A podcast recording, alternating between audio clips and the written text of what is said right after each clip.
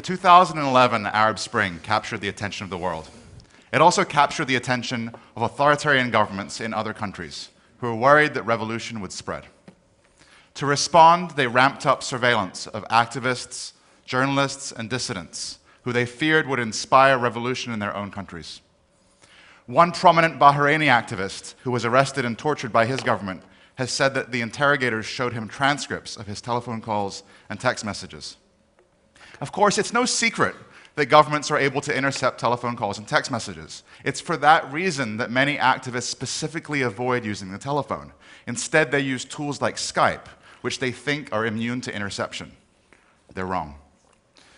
There have now been, over the last few years, uh, uh, an industry of companies who provide surveillance technology to governments, specifically technology that allows those governments to hack into the computers of surveillance targets. Rather than intercepting the communications as they go over the wire, instead they now hack into your computer, enable your webcam, enable your microphone, and steal documents from your computer.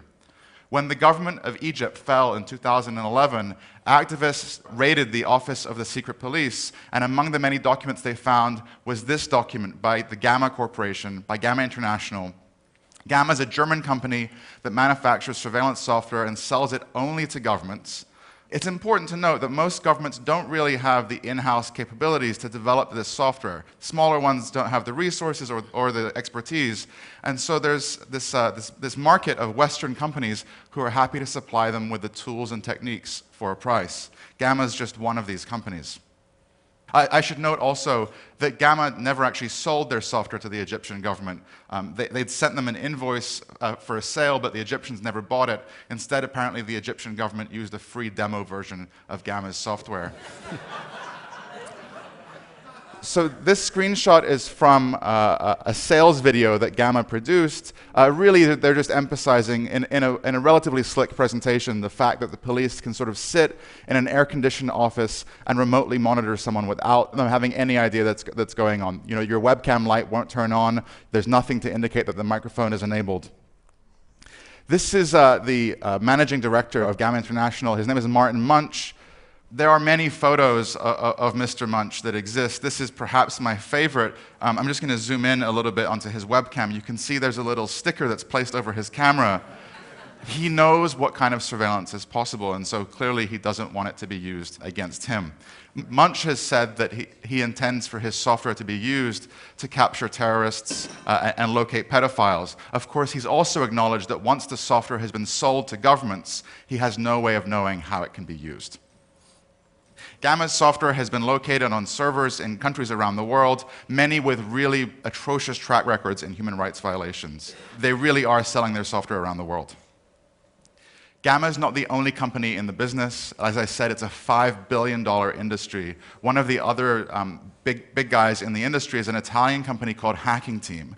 Now, Hacking Team has what is probably the slickest presentation. the, the video they've produced uh, is very sexy, and so I'm going to play you a clip just so you can get a feel both for the capabilities of the software, but also how it's marketed to their government clients.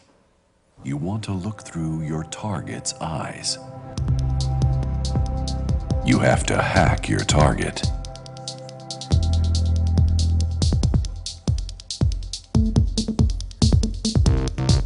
You have to hit many different platforms.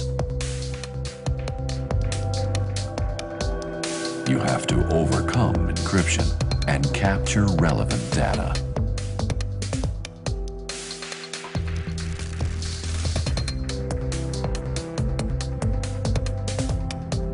Stealth and untraceable.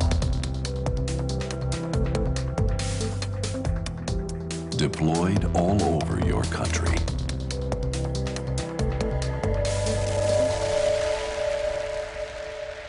Exactly what we do. So it would be funny if it wasn't true, but in fact, Hacking Team software is being sold to governments around the world. Um, last year, we learned, for example, that it's been used to target uh, Moroccan journalists by the Moroccan government. Just many, many countries it, has been found in.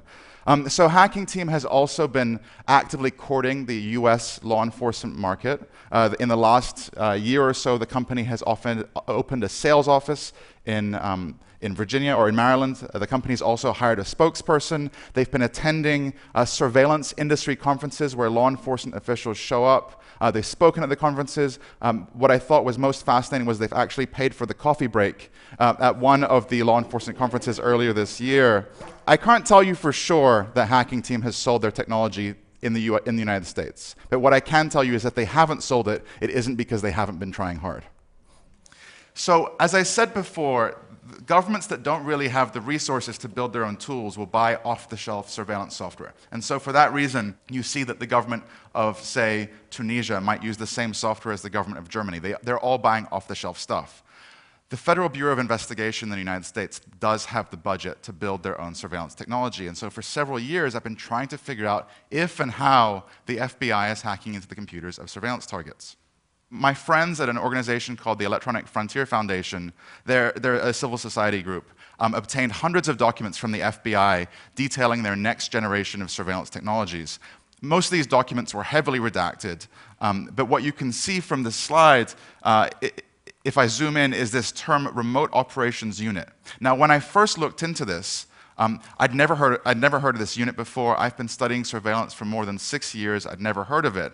Uh, and so I went online and I did some research, and ultimately um, I hit the mother lode when I, when I went to LinkedIn, the social networking site for job seekers. Um, there were lots of former US government contractors who had at one point worked for the remote operating unit and were describing in, in surprising detail on their CVs what they had done in their former job. So I took this information uh, and I gave it to a, a, journalist that I know and trust at the Wall Street Journal, and she was able to contact several other former law enforcement officials who spoke on background and confirmed that yes, in fact, the FBI has a dedicated team that does nothing but hack into the computers of surveillance targets. Like Gamma and Hacking Team, the FBI also has the capability to remotely activate webcams, uh, uh, microphones, steal documents, get web browsing information, the works.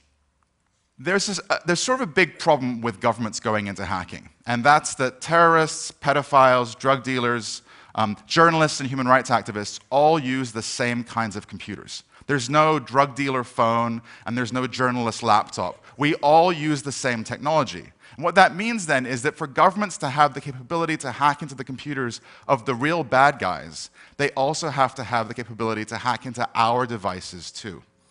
So, governments around the world have been embracing this technology, they've been embracing hacking as a law enforcement technique, but without any real debate. In the United States, where I live, there have been no congressional hearings.